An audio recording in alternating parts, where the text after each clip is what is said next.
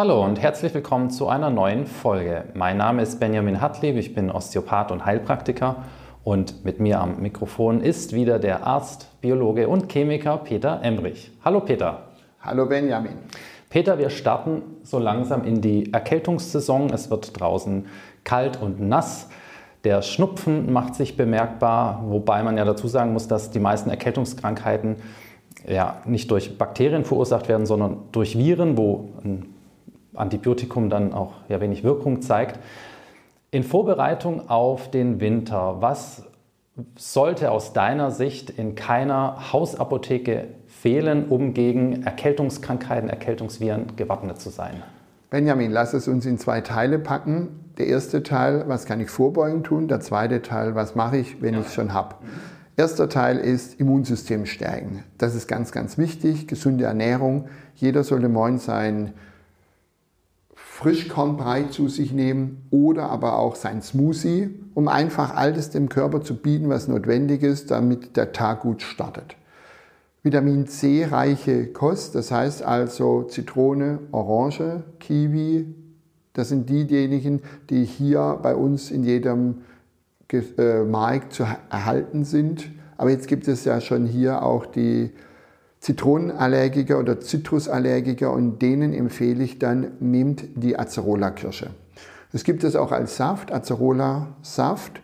Da nimmt man am Tag dreimal 10 Milliliter in Kombination mit Echinacea, der Sonnenhutpflanze. Dieser Sonnenhut hat nachgewiesenermaßen eine Verbesserung der Immun Abwehr. Das heißt, die T-Lymphozyten werden verstärkt gebildet. Das bedeutet also, ich nehme dreimal 5 Milliliter Echinacea-Saft und es täglich über einen Zeitraum von drei Wochen und aktiviere mein Immunsystem. Selbstverständlich können auch Echinacea-Tropfen genommen werden. Ich bin Fan von Säften, denn sie haben keine Konservierungsstoffe, kein Alkohol und äh, sind auch für Kinder und Schwangere wunderbar geeignet. Jetzt haben wir natürlich das Problem. Die Menschen sind in der Großstadt und auch hier haben wir einen kleinen Tipp.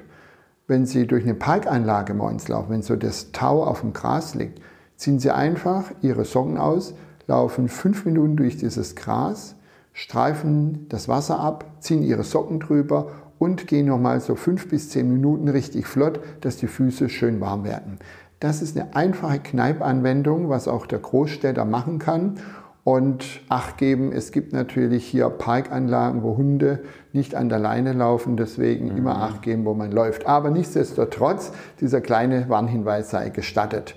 Sonst ist es eine feine Sache, man kann auch Wechselduschen machen. Ja, unter der Dusche zum Abschluss immer noch so ein kalter Schauer oder aber auch Fußbäder, ansteigende Fußbäder helfen, gerade bei denen Frauen, die jetzt schon merken, oh, die Füße werden wieder kalt. Was sind, sorry, was sind ansteigende Fußbäder? Also man nimmt einfach warmes Wasser und aus einer heißen Kanne gibt man immer wieder einen Schuck heißes Wasser in dieses Fußbad hinein, sodass es immer ein bisschen wärmer wird und das Ganze führt man so lange durch, bis man ein richtig wohliges Gefühl an den Nieren spürt.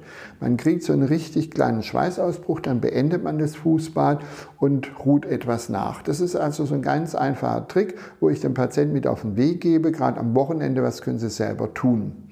Was ich gerade noch erwähnen wollte, sind diese Menschen, die immer wieder kalte Hände oder vornehmlich kalte Füße haben. Hier ist der Ingwer eine Pflanze, die schon der Marco Polo, ein venezianischer Kaufmann, lobte, der damals in Russland eine Reise machte und zur Kälte oder zur Winterzeit, sagte er, wurden Ingwerstäbchen gereicht am Straßenrand. Ja, das war vor nahezu 800 äh, Jahren. Wenn man bedenkt, Ingwer kann man als Wurzel kaufen, es sind ungefähr so ein Zentimeter langes Ingwerwurzelstück, wird in Scheiben geschnitten, mit heißem Wasser überbrüht, fünf bis zehn Minuten ziehen lassen und die Tasse getrunken. Man kann diesen Ingwer noch ein zweites oder gar ein drittes Mal aufbrühen, dann einfach längere Zeit ziehen lassen. Es gibt auch fertige Ingwertropfen, es gibt auch Ingwersaft. Vom Ingwersaft nimmt man so 3x5 Milliliter. Das heißt also, hier haben wir eine optimale Möglichkeit. Und übrigens, der Ingwer darf auch die Schwangere anwenden. Es gibt also keine Gegenanzeigen, Wechselwirkung oder äh, sonstige Gefahr, dass da der Leibesfrucht äh, was passiert. Und was machen wir, wenn das Kratzen im Hals da ist und die Erkältung im Anflug ist? Ja, Benjamin, dann empfehle ich meinen Patienten Schüsslersalz Nummer 3 und Schüsslersalz Nummer 4. Das ist Ferrumphosphoricum D12 und Calmchlaratum D6. Beide Salze werden in Abwechslung von einer Viertelstunde gegeben. Das heißt, eine Tablette nach einer Viertelstunde die andere, also die Nummer 4, dann die 3, die 4 und in der Regel nach sechs Stunden haben 80, 90 Prozent der Patienten die Beschwerden komplett beseitigt. Das ist eine Zauberei, das ist Regulationsmedizin mit physiologisch-biochemischen Arzneien und die können in jeder Apotheke erworben werden. Übrigens, 200. Geburtstag von Schüssler haben wir dieses Jahr feiern können und äh, wer da etwas mehr dazu hören möchte, da gibt es tolle Bücher. Richtig. Jetzt haben wir das Problem schon im Hals, Propolis Oralspray. Propolis ist ja der Kitzharz der Bienen, legt sich wie ein Film auf die Mandeln und die Erreger haben keine Angriffsfläche mehr. Der akute plötzlich auftretende Ohrschmerz empfehle ich immer wieder Levisticum, Ohrtropfen. Levisticum ist Liebstöckel. Dieses Trommelfell ist mit sehr vielen Nervenendigungen versäut und der Trommelfellschmerz ist fürchterlich.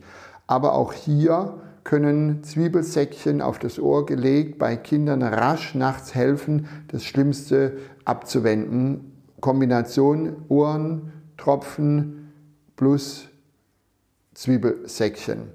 Ja. Wie wird so ein Zwiebelsäckchen hergestellt? Was ist das? Also man nimmt einfach Zwiebeln, packt sie in ein Tuch, macht ein Gummi drum, sodass es nicht rausfallen kann, wärmt es etwas an und legt es aufs Ohr. Frische Zwiebeln. Genau. Schälen, hacken oder? Ja, wie? egal. Hauptsache klein machen, also nicht die ganze Zwiebel, aber ja. in kleine Stückchen schneiden und in so ein Tuch geben, ja. zubinden und aufs Ohr legen. Ja, und was auch interessant ist, was ich immer wieder feststelle, ist die Tatsache, dass man auch vorbeugen oder wenn das Halskratzen da ist, Zystus nehmen kann.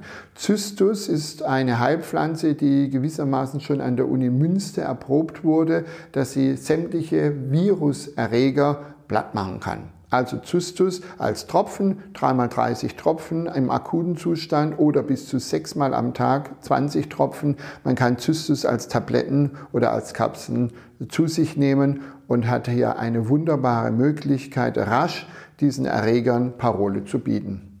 Ja, und wenn Fieber auftreten sollte, das ist ideal, dass man dann Essigsöckchen macht beim Säugling oder Kleinkindern. Man taucht etwas in warmes Wasser, einen Schuss Essigwasser reicht, die Söckchen, windet sie aus mit der Hand, zieht die Söckchen über die Füße und ab ins warme Bett. Vielleicht noch Wollsocken drüber. Oder man macht Wadenwickel, was ja auch der Kneip empfohlen hat. Man kann auch da einen Schuss Essigwasser reintun und da lässt sich innerhalb von einer halben Stunde oder Stunde die Temperatur um ein Grad senken. Das ist hochinteressant. Man kann auch einen Halswickel machen. Da macht man feuchtwarme Umschläge oder ein bisschen kühler das Ganze. Achte darauf, dass die Zimmertemperatur angenehm ist und dann haben wir auch hier regulative Elemente, die rasch die körpereigene Abwehr, nämlich die unspezifische Abwehr der Makrophagen, der NK-Zellen und der Granulozyten mobilisiert, die von natürlicher Art und Weise unserem Körper gegeben sind, sodass wir solchen Eindringlingen die rote Karte zeigen. Vielen Dank, Peter, für die interessanten Erklärungen. Dann hoffe ich, dass wir mit diesen Maßnahmen sehr gut durch den Winter kommen. Wir danken vielmals fürs Zuhören und bis zum nächsten.